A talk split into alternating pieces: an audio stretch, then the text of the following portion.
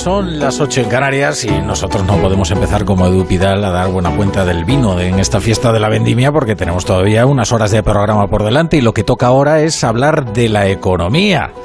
Nos adentramos ya en el mundo de la economía y lo hacemos en la sede del Grupo Baco, del Grupo Cooperativo de COP. Eh, está aquí Onda Cero en la cuarta fiesta de, de la vendimia. Así que comienza la brújula de la economía desde Alcázar de San Juan, uno de los corazones del sector agroindustrial de Castilla-La Mancha. Como siempre con nosotros Ignacio Rodríguez Burgos. ¿Qué tal, Ignacio? Hola, ¿qué tal? Encantado de estar aquí. A ti te gusta el vino, ¿verdad? Sí, eh, la verdad es que sí. Es uno de los placeres de esta vida, ¿no? Sin lugar a dudas. ¿Opinas lo mismo, Jesús Ribasés? Yo soy firmemente partidario de la cosa del vino. ¿Sí? Sí, sí, firmemente ¿Pero partidario. entendido o solo aficionado? Bueno, yo soy, yo soy aficionado y yo sostengo la teoría de que entendemos de vino todos y que el vino mejor para cada uno es el que le, el que le gusta. Entonces hay distintas opiniones. Pero sostengo la teoría de, cuando has dicho antes que debemos esperar, yo sostengo la teoría de que tenía Churchill sobre el champán. Que en los peores momentos hay que beberlo para, para animarte o para recuperarte y que en los momentos mejores hay que beberlo para celebrarlo.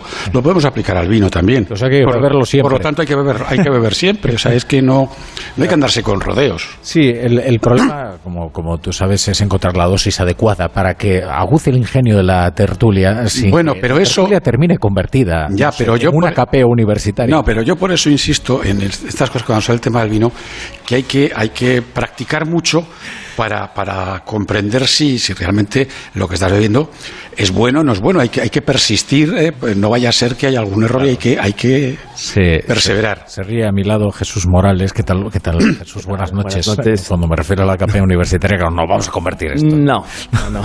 Quizá. No, pues no tenemos vaquilla. si, no, si no, podríamos planteárnoslo, ¿eh? Sí, sí. Pero bueno, bueno, vamos a, vamos a posar la mirada cítrica de Ignacio Rodríguez Burgos en, en los principales asuntos de la actualidad económica. Mirada entre viñedos, uvas y sarmientos desde el principal latido del vino de nuestro país. En La Mancha se concentra la mitad de la producción española de vino. Preocupación por la sequía y el resultado de la campaña de la vendimia. Se calcula una caída importante de la producción, entre el 10 y el 15% respecto al año pasado, que tampoco fue precisamente un año bueno. Eso sí, la calidad del producto, excelente. Sí, pero es verdad que hay una enorme preocupación, no solo en el sector del vino, sino también en toda la industria agroalimentaria por la sequía, la persistente sequía. Ha sido una campaña corta, pero bueno, esperemos que haya sido rentable para todo el mundo. Vamos a hacer solo un parón en la economía, porque tengo en directo a Pere Aragonés compareciendo para anunciar la ruptura de Junts del acuerdo de gobierno. Aquesta tarda, Junts per Catalunya Esta tarde, m'ha comunicat la decisió de deixar de formar part Me han anunciado la decisión de dejar de formar parte del gobierno. Una decisió que respecto Una decisión que respeto. i que porta el govern de que trae el gobierno a iniciar una nova etapa.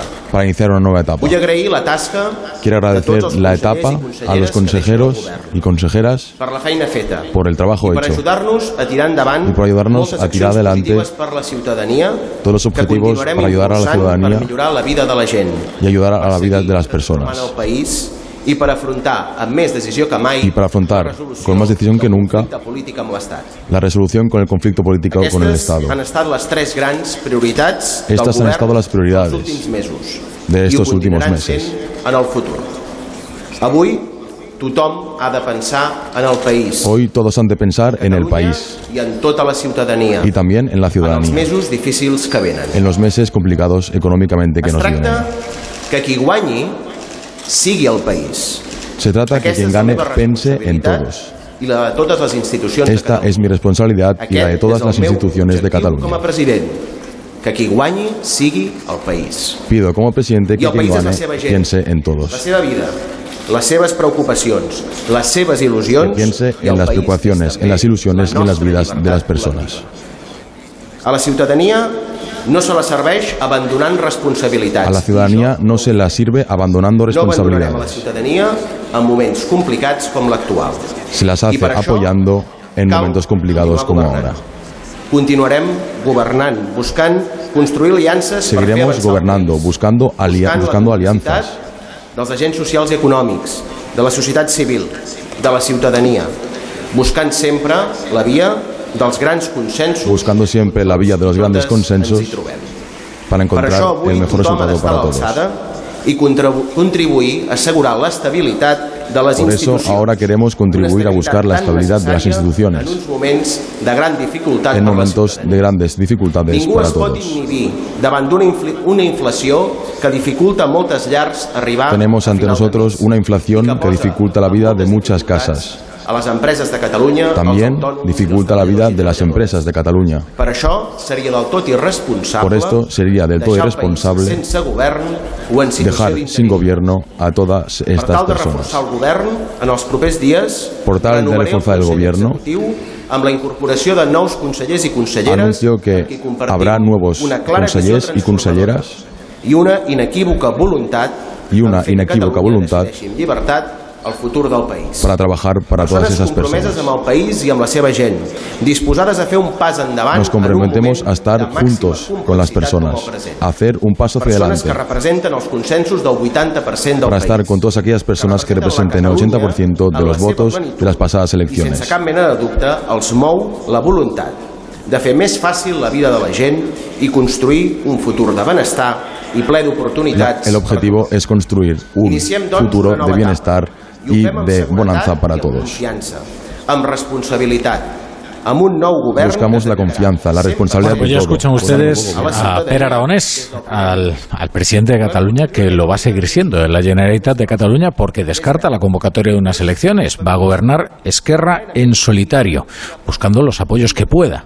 Por de pronto, desde Praga, Pedro Sánchez ya les ha ofrecido la estabilidad. La estabilidad que suponen los votos del Partido Socialista de Cataluña, el Partido de los Socialistas de Cataluña. El PSC, por tanto, eh, se presenta como, eh, a priori, el principal socio externo de este gobierno, que es más débil que el anterior, pero que seguramente será menos tortuoso también que el anterior. Ya ha recibido per Aragonés eh, los, los ceses, lo- la renuncia de cada uno de los consejeros de, de Junts per. Les recordamos que Junts per dejó en manos de la militancia la decisión de si abandonaban o no abandonaban el gobierno. Probablemente esa consulta se convocó para que les dijeran que no, que, que se quedasen en el gobierno. Pero les han dicho que les han dicho que, que lo mejor era dejarlo. Y, y así, pues se van, dejan los cargos. Esto es un gran ERE ¿eh? para, para Junts per Cat. Gran ERE. Estos son muchos cargos los que ocupan. Y también es una buena partida presupuestaria que maneja para eh, regar voluntades para su proyecto político también. Es una decisión eh, que convulsiona un partido político y de hecho una de las consecuencias que puede tener es la propia ruptura en el seno de Junts per Cat. ¿Eh? porque ya se anuncia incluso la posibilidad de una escisión. En cualquier caso, lo que está descartado es que los catalanes vayan a las urnas próximamente. Y mira que se habían acostumbrado, porque casi parecen italianos. La media del gobierno catalán está en un año y medio. Mm, Probablemente nadie en España haya votado durante, en fin, tan, eh, en lapsos o periodos tan cortos como lo han hecho, como lo han hecho los catalanes. Pero Per Aragonés eh, se atreve a agotar su mandato en minoría y lo hará pre- presumiblemente con el apoyo externo del, del PSC. Bueno, esto tiene consecuencias económicas, tiene consecuencias de, de- de todos los tipos. Luego tenemos la tertulia política también a, la, a eso de las 10, 10 menos cuarto y hablaremos bastante, bastante de este asunto.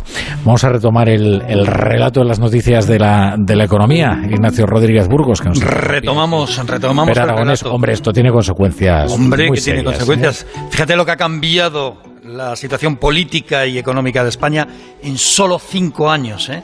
del 1 de octubre del 2017 al 7 de octubre del 2022.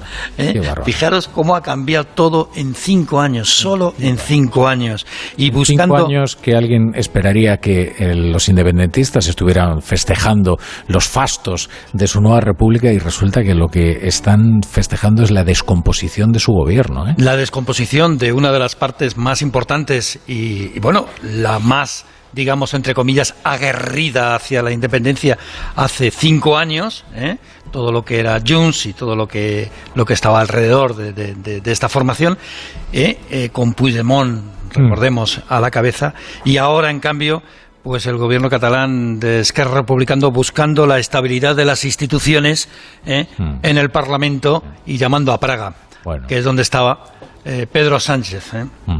Pedro Sánchez, al que le espera, si, si atendemos eh, a lo que se escucha en las calles, lo que se llama un otoño caliente. Bueno, digo a Pedro Sánchez. En realidad, eh, en realidad los sindicatos se van a manifestar contra la patronal, no contra el gobierno, ¿verdad? No, los dos grandes sindicatos, UGT y Comisiones Obreras, han tomado con compresión con todo lo, lo, que tiene que ver con la subida salarial del gobierno de ese 4% arriba. En cambio, sí que han estrenado hoy el otoño caliente y las movilizaciones contra la patronal, contra los empresarios.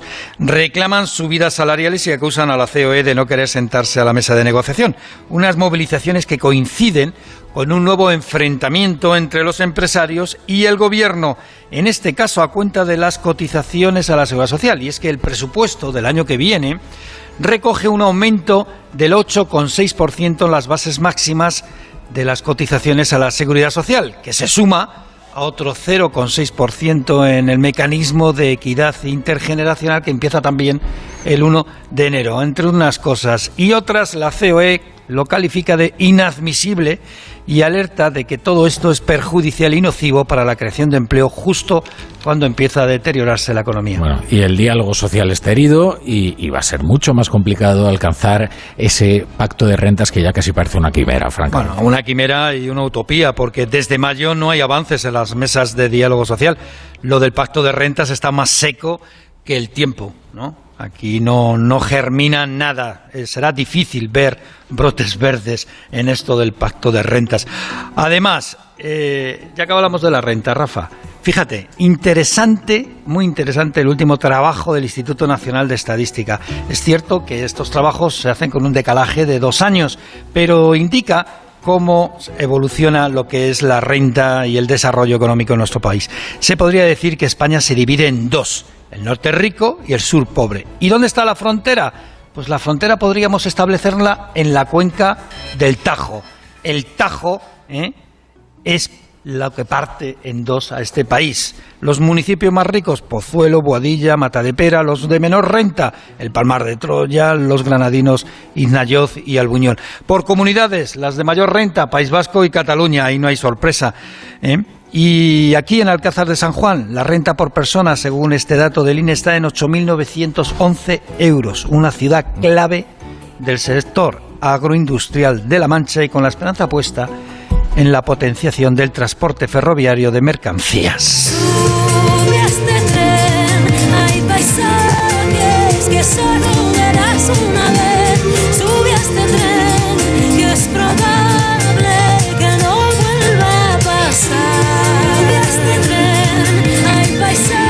Hablar del tren tiene resonancias históricas. Bueno, también para el futuro, ¿eh? También para el futuro. Esa es una de las asignaturas pendientes de este país, el transporte de mercancías en ferrocarril. Apenas el 4% de la mercancía de España se mueve en ferrocarril, con lo cual hay un margen de mejora increíble. Bueno, pues hay más noticias de la economía que repasamos eh, brevemente con la ayuda de Margarita Zavala. Parece que Macron empieza a replantearse la posibilidad de llevar a cabo el MidCat, el famoso gasoducto entre España y Alemania vía Francia. Al menos es lo que ha dicho hoy Pedro Sánchez tras reunirse con el presidente francés aprovechando la cumbre de Praga, donde, como veis, ha hablado de todo. Se han vuelto a citar en un encuentro en París al que también asistirá el presidente portugués Sánchez y Costa. Luego seguirán de gira y se reunirán con el canciller alemán Scholz en Berlín. Todo ello después de que Europa haya anunciado que estudia intervenir el precio del gas, que ha caído un 11%. Es un tema del que ya se ha hablado muchas veces, pero la Unión Europea quiere que se concrete ya, como se ha anunciado hoy en Praga. La Comisión se ha comprometido a elaborar un documento de cara a la cumbre de finales de octubre.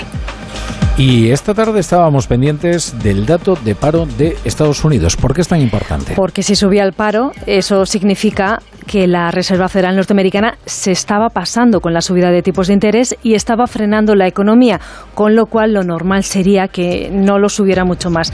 ¿Qué ha ocurrido, Rafa? Que el paro ha bajado al 3,5%, ya lo querríamos. O lo que es lo mismo, la Fed podría seguir subiendo los tipos de interés en su reunión del 2 de noviembre. Se calcula, ojo, que podría subir hasta el 4%.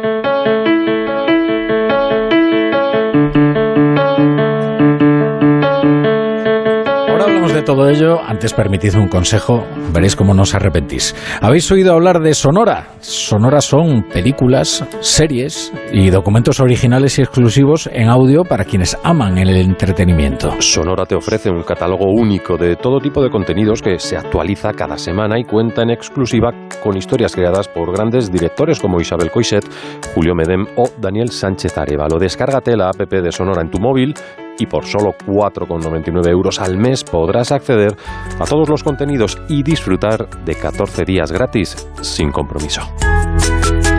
La brújula con la torre.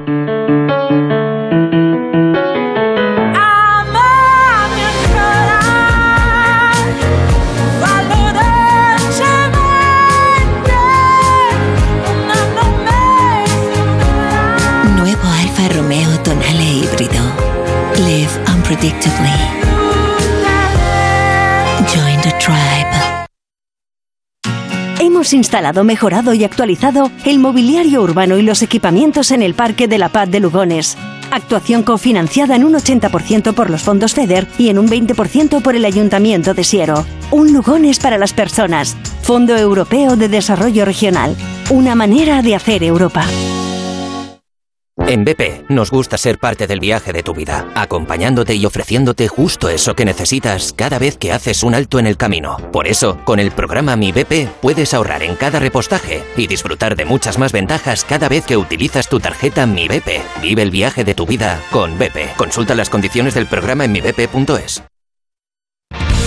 Compartir nuestra vida con mascotas nos llena de experiencias maravillosas, pero debemos ser responsables de su bienestar. Por eso el Ayuntamiento de Almería organiza la segunda edición de Almanimal, la gran fiesta de las mascotas y de las familias. Nos lo contarán en el programa Como el perro y el gato, que este fin de semana se emitirá en directo desde el Parque del Andarax de Almería.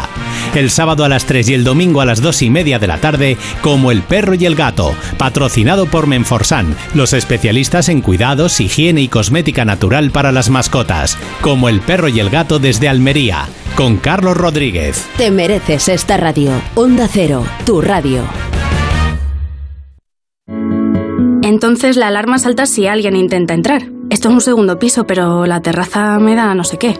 Nada, tranquila. Mira, con los sensores de puertas y ventanas podemos detectar vibraciones y golpes.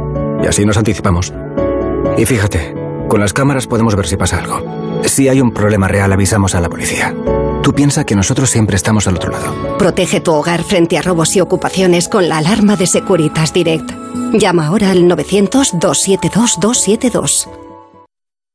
Era el presidente de Banesto, amigo del rey, controlaba medios de comunicación. ¿Cómo es ese poder cuando se tiene? Tremendo. Era demasiado poder en manos de un chico de 40 años. Sí. Vuelve Salvados. Este domingo a las 9 y 25 de la noche, Gonzo entrevista a Mario Conde en La Sexta.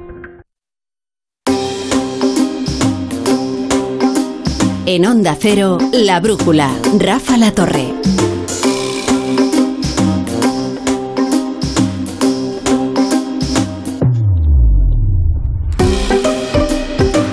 Enseguida hablamos de, de, los problemas eh, del, sector agroalimentario español, estando donde estamos, no podemos dejar de hablar de ello, y sobre todo por la importancia y el peso que tiene también en nuestra economía y por la situación que, está viviendo. Pero antes quería preguntaros por esto del otoño caliente, porque la verdad es que, vamos a ver, él, he escuchado eh, a, a, Pepe Álvarez de OGT, creo que además tenemos el testimonio, reclamándole a, a los empresarios eh, una subida de salarios por la vía de los hechos.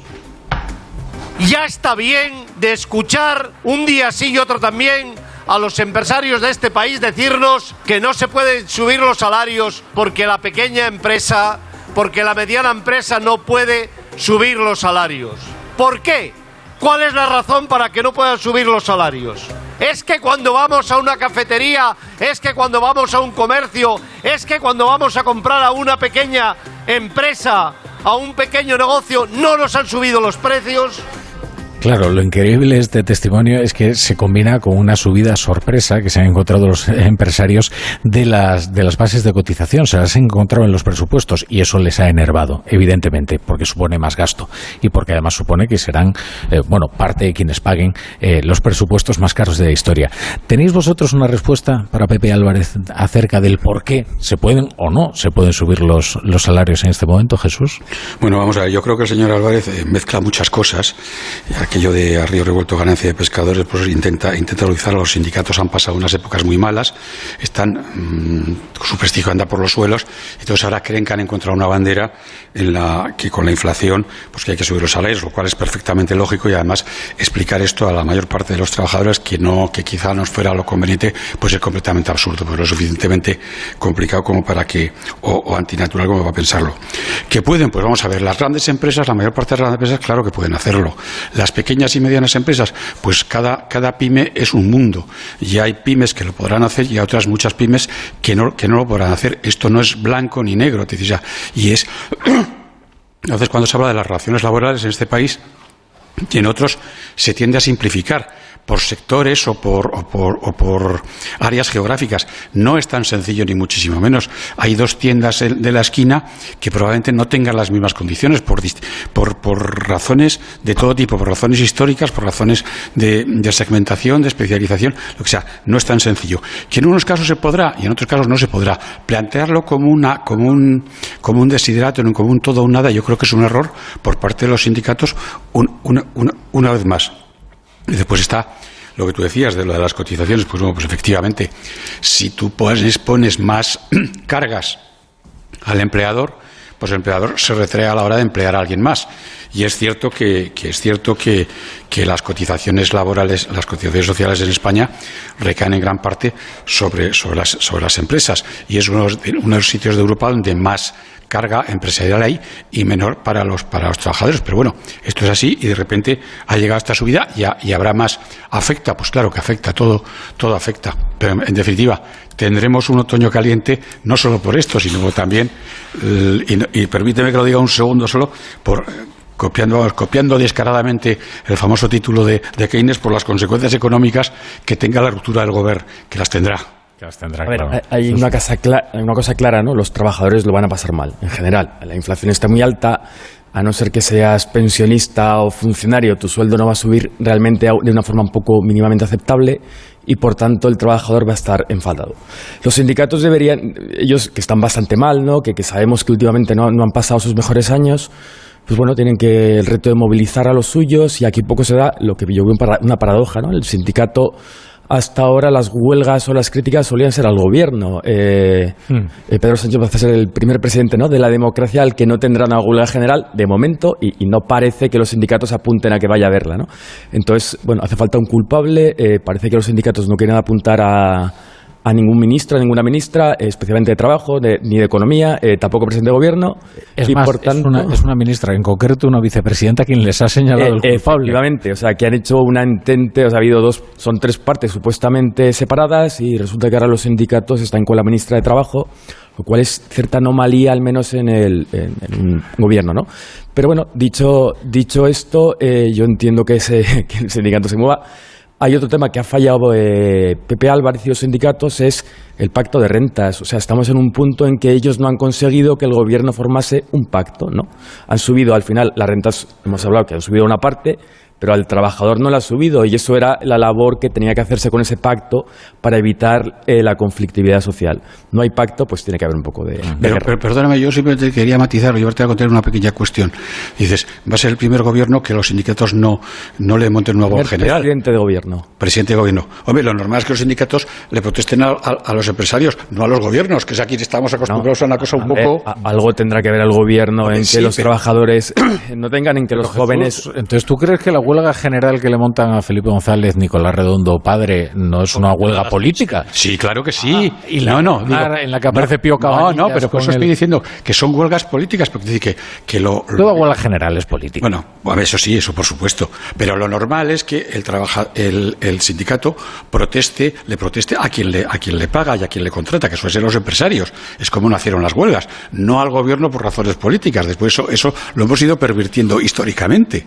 Bueno, hay países en Europa donde las huelgas generales están prohibidas porque se consideran que no son laborales, sino que son políticas, ¿no? Eh, lo que hacen los sindicatos es que entonces te montan tres días de huelga. es peor el remedio que la enfermedad. No, digo que sea mejor. Aquí eh, peor el remedio que la enfermedad. hay una situación que es muy evidente, que es que mucha gente eh, va a percibir menos dinero eh, que, que lo que pueda gastar ¿no? respecto al año anterior.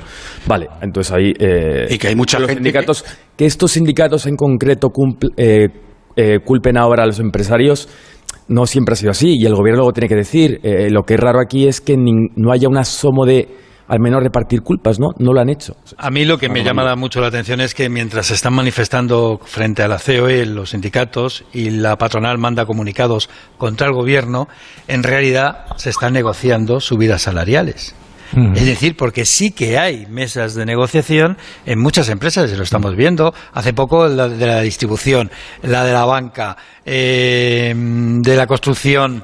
eh, ha habido negociaciones e incluso ha habido acuerdos eh, y convenios firmados. Otra cosa es que aquí cada uno después tiene la liturgia y todo lo que es la puesta en escena.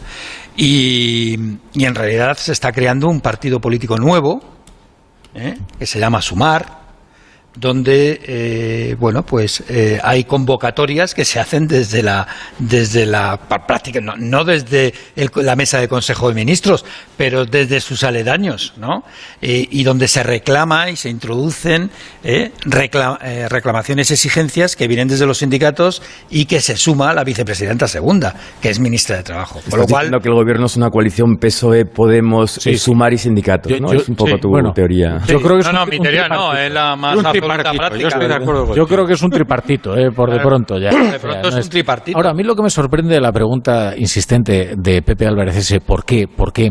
Es que da la impresión de que le parece que subir en el sector privado los salarios es tan fácil como el sector público. Es decir, que tú puedes tirar de deuda tranquilamente para subir los salarios un 3,5 porque lo has negociado y aunque las condiciones eh, económicas no sean las óptimas, puedes hacer, incluso se puede subir el salario del presidente del gobierno por encima de ese 3,5, un 4%, ¿no? Eh, pero claro, es que mm, no, porque hay otros condicionamientos para el empresario, porque un empresario no tiene el, músculo o la capacidad de endeudamiento que tiene un. Pues, O sea, quiero decir, que me, parece curioso esta, eh, no sé, esta impotencia con la que pregunta por qué, que es como darse cabezazos contra una pared. Hay empresas que están mejor y que tienen más capacidad de poder subir salarios ¿eh? y por eso ahí pues aprietan los sindicatos y están consiguiendo en algunos casos subidas mucho más eh, elevadas que ese 3,5% del- mm, de la función pública, pero hay otras empresas y otros sectores que lo están pasando bastante mal, ¿no? Eh, así que dependerá de, cada mesa de negociación. Eh, lo que ocurre con esto también es que mm, llueve sobre mojado. Es decir, eh, lo de hoy de la patronal viene después de 15 días de anuncios continuados de incrementos de impuestos sobre las empresas, ¿eh? ya sea el impuesto especial sobre la banca, lo que se, todo el tema de, de- de lo que se comentó de las energéticas o las deducciones de pérdidas de, de- No, del impuesto de digamos sociedades. que los- Entonces es- todo se mezcla y, y crea un ambiente raro, ¿no? Y en lo que tú decías, y en lo que tú decías, Rafa, de que mm, el sector público tiene capacidad de endeudamiento y que en definitiva lo vamos a pagar todos, pues hoy hemos sabido con los detalles de los con los detalles de los presupuestos generales del Estado que al año que viene el Estado va a volver a tener que pedir en términos brutos 260.000 millones de euros. Pero se pide, Jesús. Hombre, claro que se piden, sí, hombre, sí, será por dinero. Será por dinero y además en año electoral ¿Es se eso? pide, ¿eh? porque desde luego el- lo no se va a pagar esta legislatura, ¿a que no? No, no, claro que no, ni a la siguiente. Bueno, pues No, pero es que te lo digo, es decir, que, es, es que lo No, hemos pero visto. el- es que el empresario cuando pide el Sí, sí, por eso que lo tiene que pagar. que lo va a pagar. Hombre, claro que lo tiene que pagar. Que no va a venir Y otro a hacer si el- no, si no, tal. No, pero lo digo porque hoy hemos visto el dato, que no lo teníamos, 260 y tantos mil millones a partir del 1 de enero de deuda bruta nueva. Pero permitidme, permitidme sumar a esta conversación a Pedro Ferrer Moreno, que es director eh, técnico de la sección de vinos de Decop Baco, que es eh, la empresa que hoy nos acoge aquí en, en Alcázar de San Juan. Eh, ¿Qué tal, Pedro? ¿Cómo estás? Buenas noches. Buenas noches. Y bienvenido a la brújula. Bueno, te digo, bienvenido a la brújula, nos tendrás que dar tú la bienvenida a nosotros. en Bienvenidos, bienvenidos aquí y agradeceros que, que, bueno, que estéis aquí otro año más. Sí. Y espero que estéis disfrutando. Sí, sí, siempre. Bueno, imagínate, hacer, una, hacer un programa de radio con tres botellas de vino encima, del, encima de la mesa ya es una cosa que te parece como muy prometedora, ¿no? O sea, Hombre, eh, eso es lo que nosotros intentamos. Y le- bueno, nosotros siempre decimos que el vino es una bebida eh, social, es una bebida para disfrutar. Y es eh, bueno, lo que nosotros intentamos transmitir. Y bueno, pues por eso lo tenéis aquí. Bueno, me decía antes Ignacio Rodríguez Burgos que la cooperativa es el- la unidad esencial del, del campo español.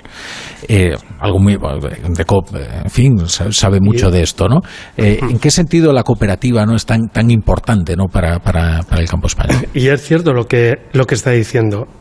Es, eh, hay que tener en cuenta que la cooperativa, ahora que está muy de moda y todos hablamos de sostenibilidad, eh, la cooperativa per se es una empresa sostenible y es la que vertebra el campo, la que fija población, la que reparte eh, recursos a esa población, la que mantiene los ecosistemas, eh, con lo cual nosotros creemos, pensamos que somos muy necesarios y que lo que estamos aportando a la sociedad es algo eh, muy importante, porque la famosa España vaciada o vacía, como queramos llamarlo, Si dice no- vaciadas, se nos va a enfadar Sergio el Molino, ¿sabe? Vacía. Lo- Estoy de acuerdo con él. Eh, nosotros somos los que realmente estamos trabajando para que eso no ocurra. Claro. ¿Cómo? Dando viabilidad económica que al final es lo que necesitamos todos y eso es lo que- en lo que nosotros estamos en, es en nuestro día a día. Bueno, Decop es una empresa formada por 75.000 75.000 familias. 75.000 75.000 familias repartidas por gran parte de España. O sea, nosotros estamos en Castilla-La Mancha, estamos en Andalucía, en Extremadura, en La Rioja. eh, y no solo es que estemos repartidos, sino que nos dedicamos eh, dentro del sector agroalimentario, a- a- abarcamos mucho. Nosotros aquí estamos en vino, eh, estamos en aceite, estamos en aceituna, por decir algunos números, y bueno, espero no equivocarme.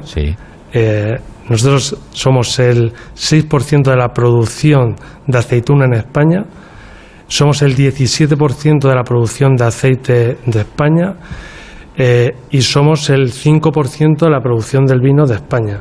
Entonces, eh, al final, creo que somos uno. eh, nuestros números son bastante importantes. La facturación del grupo está en los mil millones de euros, con lo cual, y bueno, y nosotros también decimos que somos la mayor eh, cooperativa agroalimentaria del sur de Europa.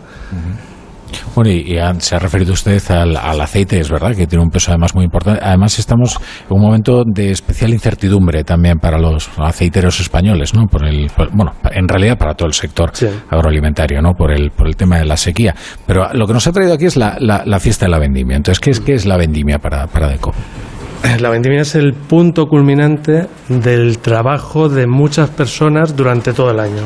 O sea, nosotros ahora mismo estamos en la vendimia de este año, del 2022. eh, en un par de semanas, como mucho, vamos, la semana que viene, un par de semanas, habremos terminado la vendimia y nuestros agricultores empiezan a preparar la vendimia del 2023. Claro. O sea, es con lo cual ahora mismo estamos en el punto culminante de ese trabajo, del trabajo de la gente que está en el campo, de la que se levanta con el sol y, y está los días de calor y los días de frío.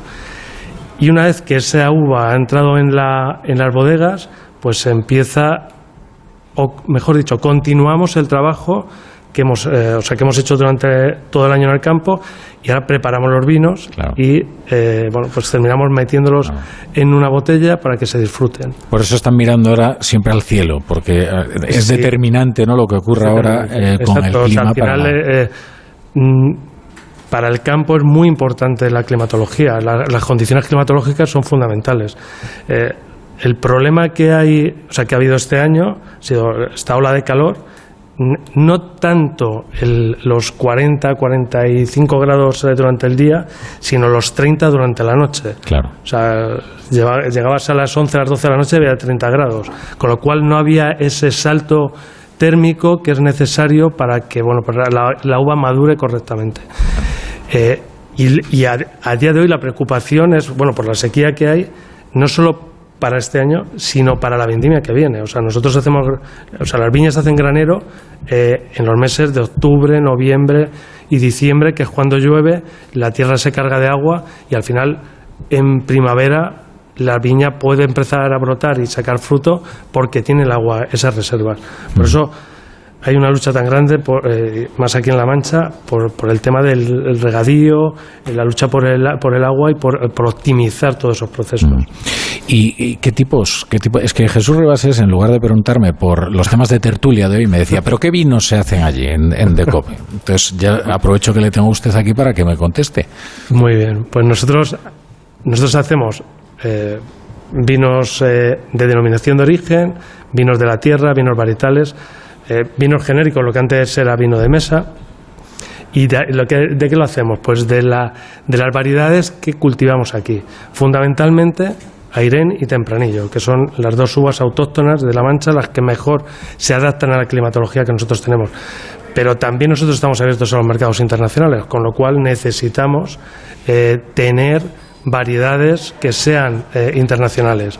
Y por eso también tenemos eh, Cabernet, Syrah, tenemos verdejo porque estamos abiertos a, otras variedades españolas, eh, tenemos garnachas. Eh, de hecho, han aumentado muchísimo las exportaciones, ¿verdad? Sí, vamos, de hecho, o sea, nosotros, eh, o sea, nuestra vocación es, la exportación. Nosotros aproximadamente el 90% de lo que producimos lo estamos exportando.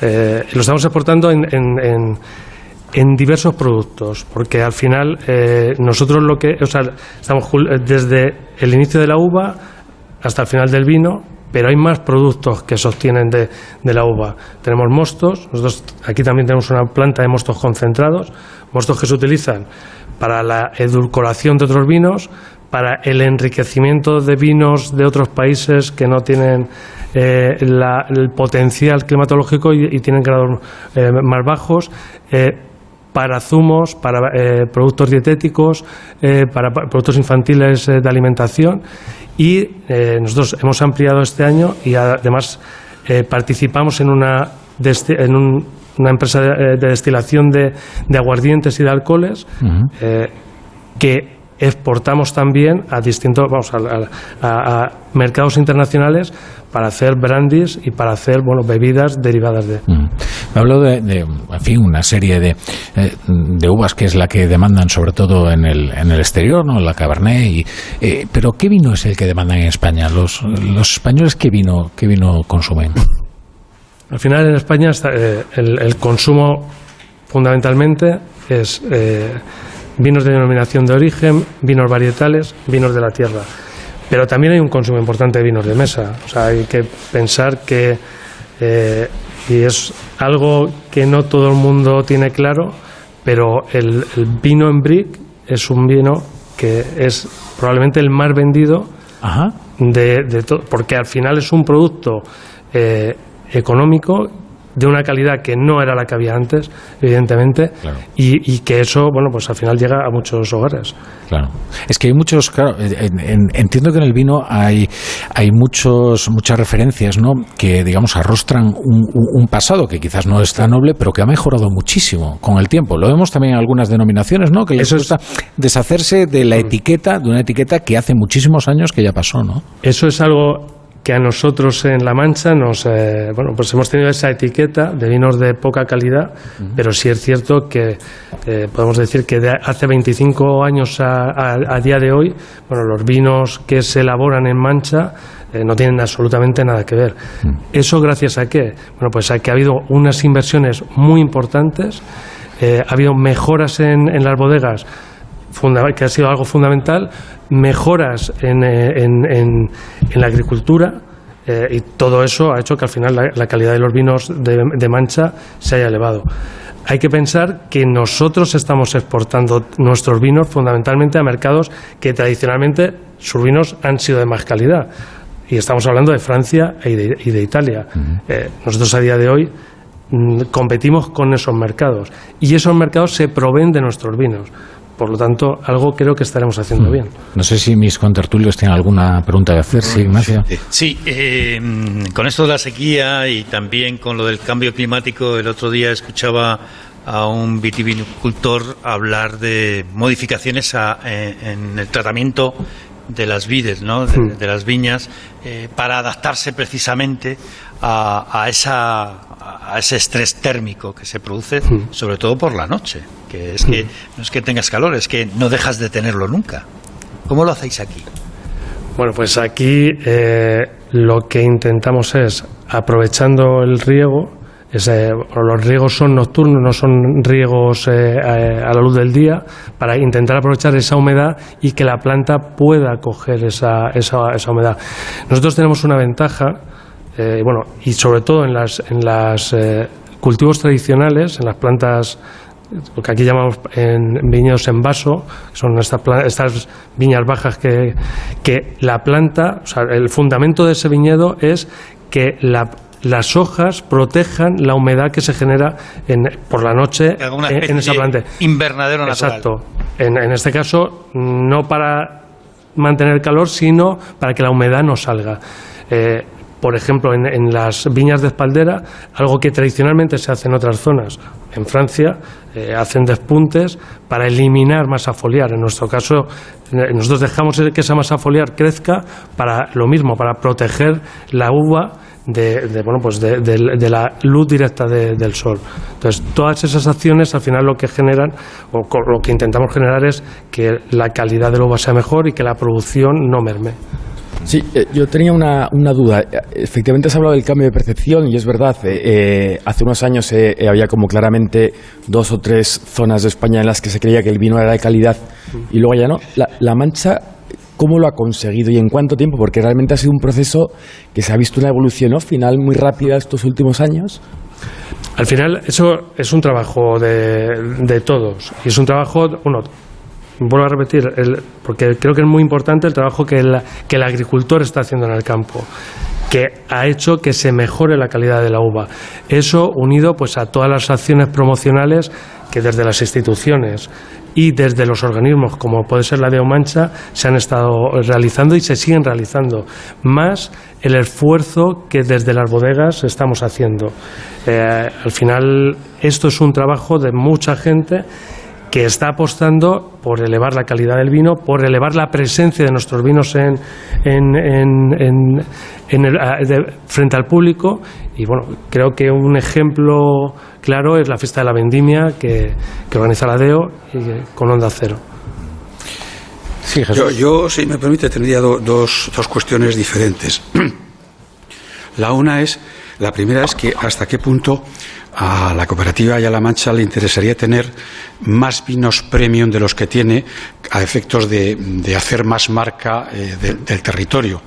Más vinos premium, entendido también el vino premium como por ejemplo podría ser, eh, que se puede decir que no es un vino de gran calidad, igual que la fiesta de la vendimia, la fiesta que hay en Francia con el Beaujolais Nouveau, mm, que, se, que se ha conseguido que se venda por todas partes, aunque es un vino manifiestamente, manifiestamente mejorable.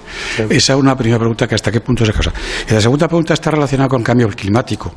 En el Reino Unido están, están haciendo vinos espumosos como el champán, de hecho hay grandes casas de champán que han comprado eh, eh, terrenos en el, Reino Unido. En el sur de Suecia están, haciendo, están, están, están empezando a hacer vino, algunos curiosos, eh, mm. Eh, el cambio climático, ¿qué tipo de vinos va a haber, se van a, hacer aquí o, prevén que van a tener que hacer aquí dentro de unos años si sigue la cosa más o menos como, está? Porque quizá no puedan ser exactamente los mismos.